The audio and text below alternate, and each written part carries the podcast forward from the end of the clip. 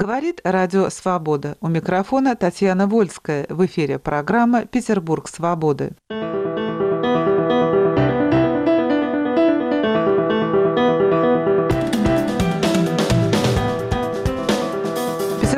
Научно-информационный центр «Мемориал» разработал сайт, посвященный мемориальному кладбищу Левашовская пустошь.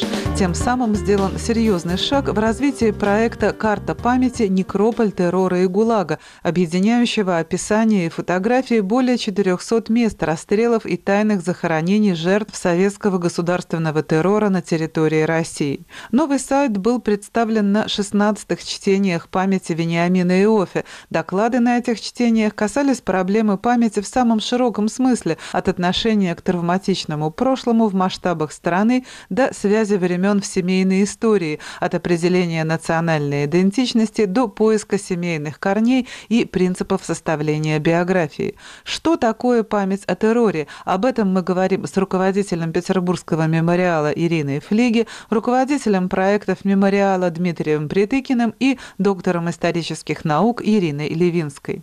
Мемориал ведь изначально занимается вопросами памяти, и вот сайт Левашовской пустоши, доклады о разных аспектах человеческой памяти, что это, какой-то новый этап осознания пройденного пути или того отрезка, который еще остается? В сегодняшнем общественном, политическом пространстве очень часто употребляют слова «историческая память». Но для нас здесь, в России, всегда интересно точно понять, что вообще это за зверь такой историческая память.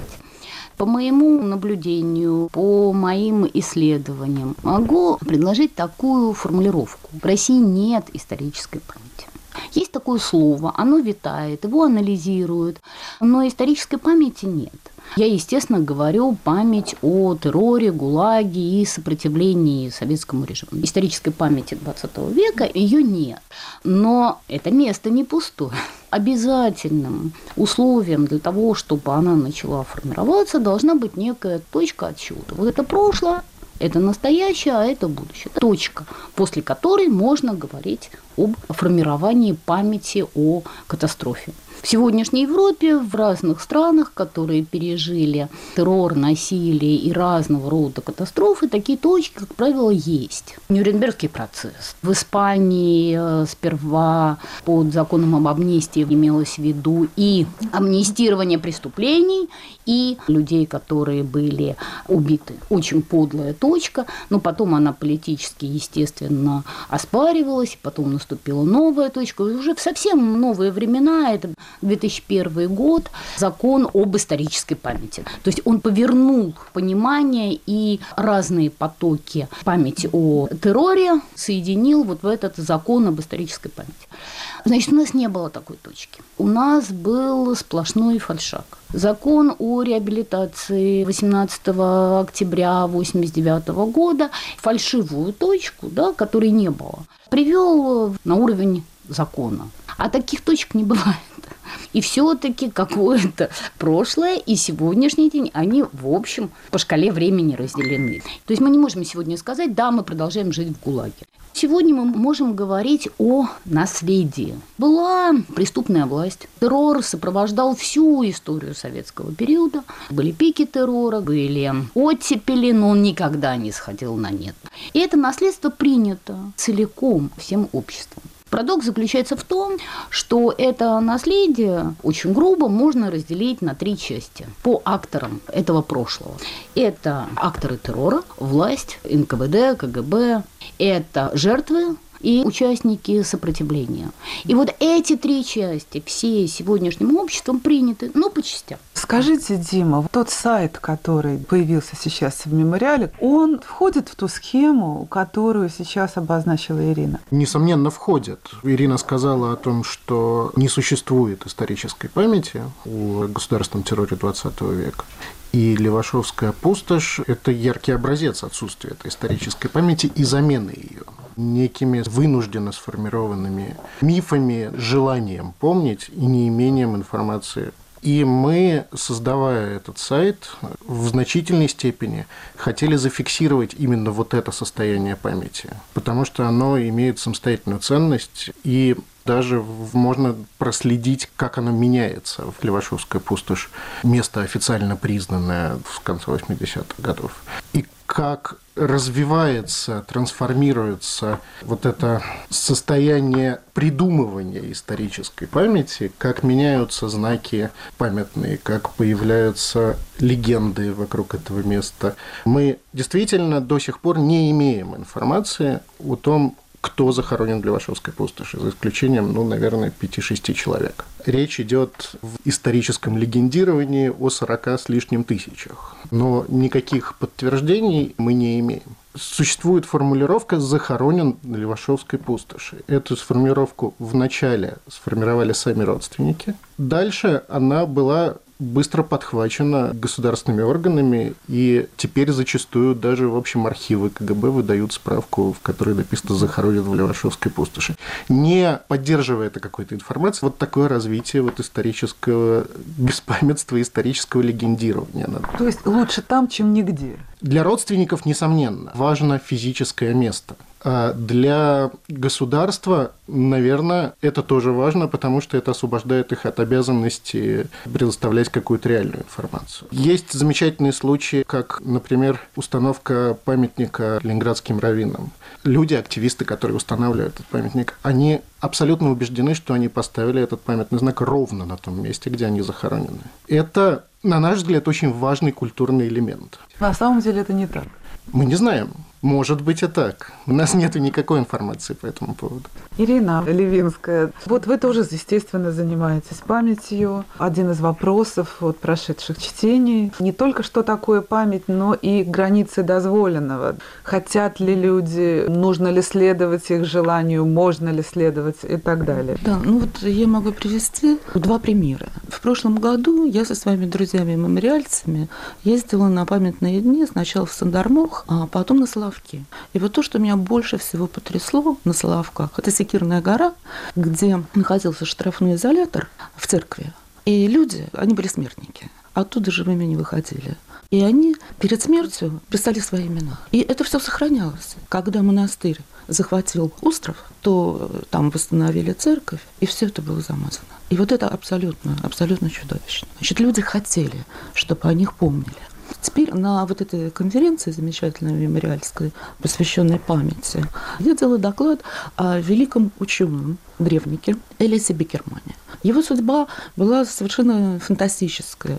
Он был свидетелем и февральской революции, и октябрьского переворота, и бежал через Польшу значит, из большевистской России, оказался в Германии, приход Гитлера к власти, потом он бежит во Францию. Немцы настигают его во Франции, и в конце концов с невероятными трудами его учителю Николаю Ивановичу Ростовцеву удается его выцарапать в Америку. Причем надо сказать, что американцы отнюдь не рвались спасать европейских евреев. Рафтовцев это стоило ну, невероятных усилий. И Бикерман завещал, чтобы все его личные бумаги были уничтожены, что и, к сожалению, было выполнено. Его отец и брат, они издавали такую автобиографическую книгу, которая в результате называлась «Два Бикермана». Они хотели, чтобы она называлась «Три Бикермана», чтобы Бикерман о себе рассказал. Он категорически отказывался. Он вообще не хотел стать достоянием доцента. Его много раз уговаривали написать автобиографию, и он категорически всегда отказывался.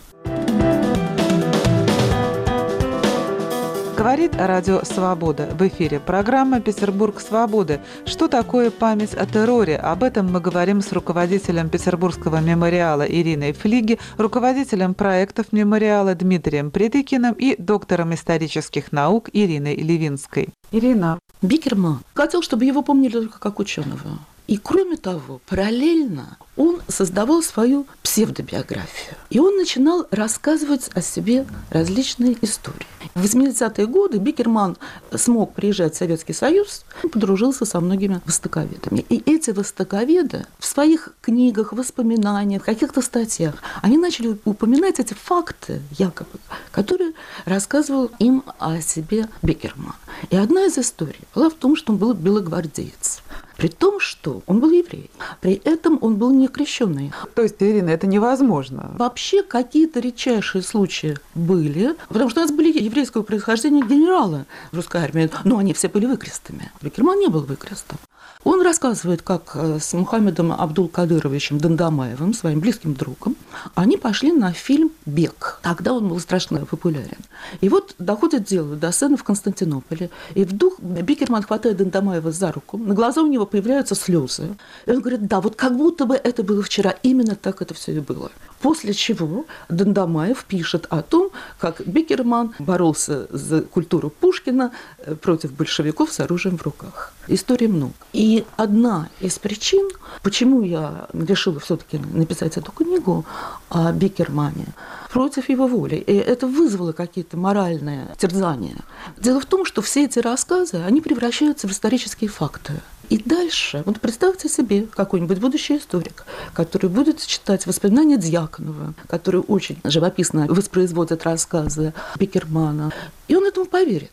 И дальше мы будем говорить, да, ну ничего, в Белую армию брали евреев, иудейского вероисповедания, вот, пожалуйста, пример Бикерман. То есть создаются вот какие-то фальшивые факты. И поскольку я все-таки смею надеяться, я историк, а не псевдоисторик, как господин Мединский, который считает, что нам нужно держаться патриотических мифов, а не исторических фактов, я считаю, что историк должен придерживаться исторических фактов, изучать источники и пытаться их выудить. И это даже важнее, в общем, посмертной воли людей. Я думаю, что да. Ирина Флигер, вот это действительно ложилось в тренд вот этой конференции, в Иринин доклад?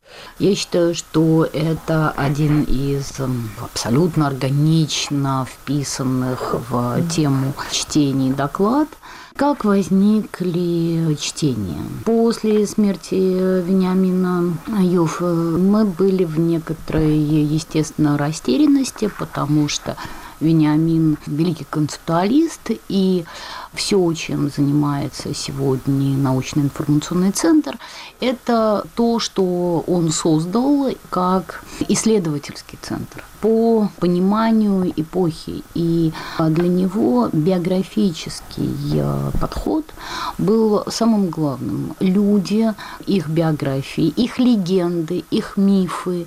Именно это и есть основа нашего центра. Когда мы через год после смерти Вениамина учредили чтение, то мы вкладывали в суть междисциплинарность, во-первых, да, поэтому у нас не только историки, у нас и социологи, и политологи, и культурологи. За советский период фактически рухнула историческая наука. И в первую очередь методология.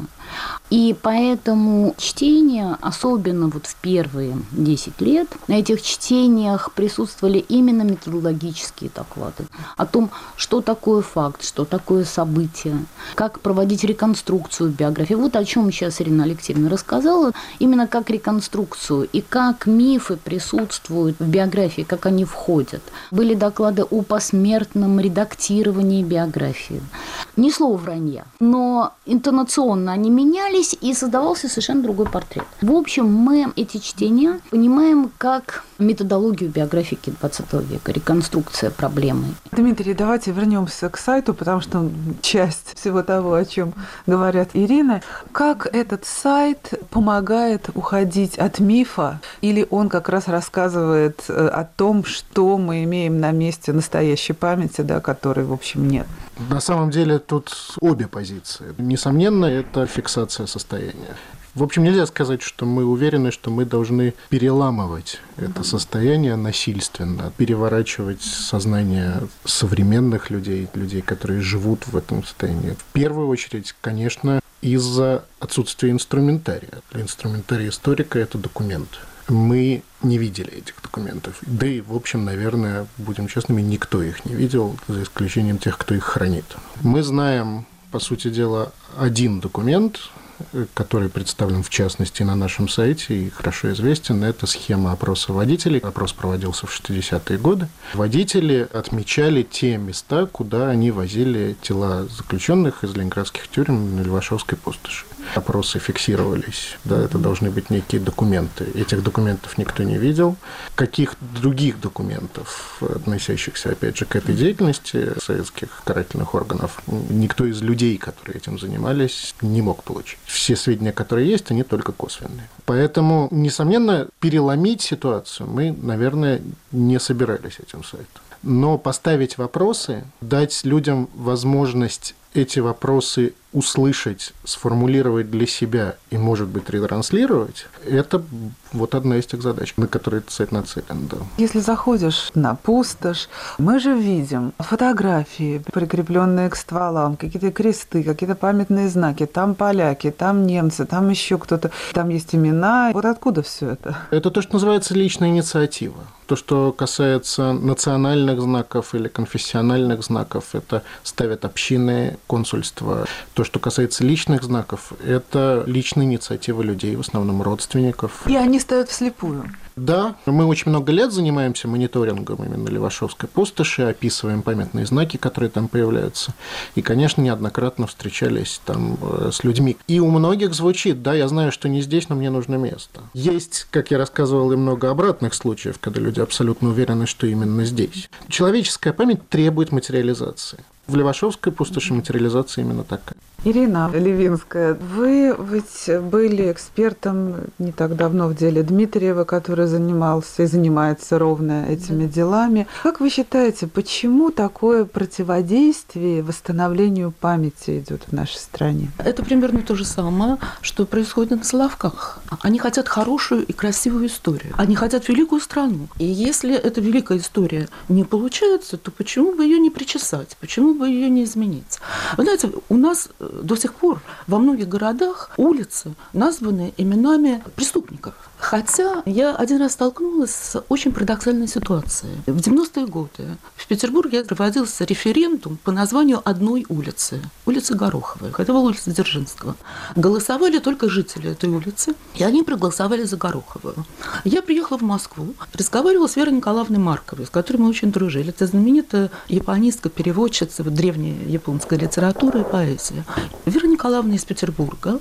Я говорю, Вера Николаевна, вы знаете, вот такая радость, значит, был этот референдум, и теперь улица называется Горохова. Она изменилась в лице, она стала белая. И она мне закричала, Ирина, только не это, только не это. Пусть будет Дзержинский, черт дьявол, но только не Гороховая. Говорит, вы понимаете, что такое было в Петербурге Гороховая улица? Страшнее этого не было ничего. А потом она добавила, вы понимаете, что там кровь лилась не в переносном смысле. Говорит Радио Свобода. В эфире программа «Петербург свободы». Что такое память о терроре? Об этом мы говорим с руководителем Петербургского мемориала Ириной Флиги, руководителем проектов мемориала Дмитрием Придыкиным и доктором исторических наук Ириной Левинской. Ирина Флиги, как вы ответите на этот же самый вопрос? Почему такое сопротивление восстановлению памяти, правда, и действительно есть и такие парадоксы? Есть заказ на государственную идеологию. Им нужно подпереть это это истории. И поэтому есть запрос на формирование исторической памяти. Но как подтяжка и опора уже сформированной идеологии. Сегодняшняя идеология путинизма проста как мычание. Россия – великая страна, в истории России сплошные победы, да, там есть место жертвам. Жертв жалко. Но зато мы построили, но зато мы победили, но зато мы запустили. И вот это зато производит обратное действие. Это реабилитация террора как такового. И именно это наследование и совершилось, потому что что берет путинизм у советской власти? Им нужно доказательство успешности террора для своих государственных целей. Это отсутствие права человека на жизнь, но присутствие права государства на убийство. Это ничтожность интересов личности, его мировоззрения, миропонимания. Это касается и конфессиональности, это касается и политических взглядов, это касается всего. Вот это все ничего не стоит, это ничто. Но у государства есть право на управление. Успешность террора важна. Да, жертв жалко. Это, пожалуйста. Но только мы не будем их особенно перечислять. Нет, почему списки можем публиковать? Да, это только подтверждает успешность террора. Что такое списки? На самом деле жертв – это отчет о проделанной работе. Клевый отчет, успешный. Понимаете, дело в том, что это совершенно другой механизм. Жертвы, да, были, жалко, но палачей не было. Именно поэтому не было палачей. Не конкретно тех, которые убивали людей в ямах, не тех, которые их пытали. И поэтому это все можно, потому что это хороший способ управления страной. А комплекс жертвы тоже принят. Вот в чем весь ужас, потому что это то самое большинство, те самые громкие 86% за Путина, это комплекс жертвы. Это вперед на обгон идущая лояльность, суперлояльность. Это признание права государства на убийство. И это опережающая реальность ожидания террора, сокращение прав и свобод, да? Принятие этого. Принятие. И вот эта фраза, ну, они все могут, да? Вот это вот идущее на опережение, это все комплекс жертвы. И этот комплекс унаследован вот этими 86, это вот оно. Но дело в том, что мы же говорим не только о терроре, мы говорим еще об истории сопротивления. И сопротивление преступной власти, сопротивление режиму тоже было на протяжении всей советской власти. Не было советские граждане все лояльны. Было сопротивление. Но какое оно было? Это сопротивление было эстетическое, моральное, этическое, какое угодно. Но что из этого следует? Из этого следует, что это сопротивление было сопротивление отчаяния. Это сопротивление не имело в виду сменить режим, сменить власть. И оно как бы заранее было обреченным на неуспех. То есть вот эта неуспешность сопротивления тоже полностью унаследована в нашем сегодня. И просто идеология берет из прошлого то, что ей идеологии нужно. Дмитрий, а скажите, вы согласны вот с тем, что говорит Ирина Флиге? Мы считаем нашей главной задачей, то, за что и не только мы, но очень многие активисты организации борются, это за открытие архивов. Если когда-нибудь настанет такой светлый день, когда это произойдет, то я думаю, что разговор пойдет уже совершенно иначе, громче, и вопросов появится у людей гораздо больше. До тех пор собирать по крохам, фиксировать и публиковать. Это наше оружие, это наш инструмент, это наше сопротивление выборочному использованию истории. Ирина Левинская, к вам вопрос. Ну, замечательно все то, что говорят Ирина Флеги и Дмитрий Притыкин, но мне кажется, что в обществе недостаточен запрос на вот эти вещи. Что сделать, чтобы запрос все-таки возник? Я действительно не знаю. Просвещение. Все, что остается нам. Писать книги, писать статьи, выступать вот это очень важно. Мы же как-то выходим на второй круг. Понимаете, это очень страшно. Это свидетельство абсолютной незрелости общества. Потому что только зрелый человек, он может посмотреть на себя и сказать, да, я виноват, да, это моя ошибка. Ирина Флиге, что вы скажете насчет запроса? Существует некий общественный запрос. Общественная организация этот запрос аккумулирует и делегирует к власти.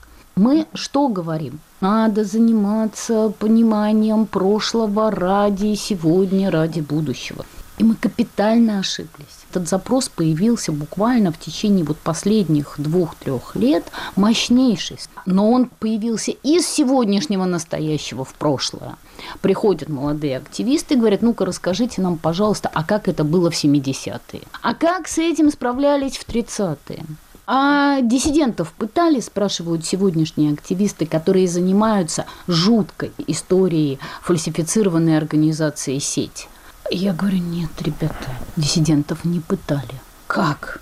И на этом как они погружаются в историю, потому что это их сегодняшнее актуальное настоящее. И сейчас это мощнейший общественный запрос. Точно так же, как он был в конце 80-х, вот 30 лет назад этот запрос был. Вообще мемориал возник не как организация, как движение, как течение. Было ощущение, что страна стоит на пороге необратимых перемен. И для того, чтобы они состоялись, естественно, надо разобраться с наследием террора. Говорит Радио Свобода. Вы слушали программу «Петербург свободы». Что такое память о терроре? Об этом мы говорили с руководителем Петербургского мемориала Ириной Флиги, руководителем проектов мемориала Дмитрием Придыкиным и доктором исторических наук Ириной Левинской. Вела передачу Татьяна Вольская, продюсер Виктор Смирнов. Оставайтесь с нами.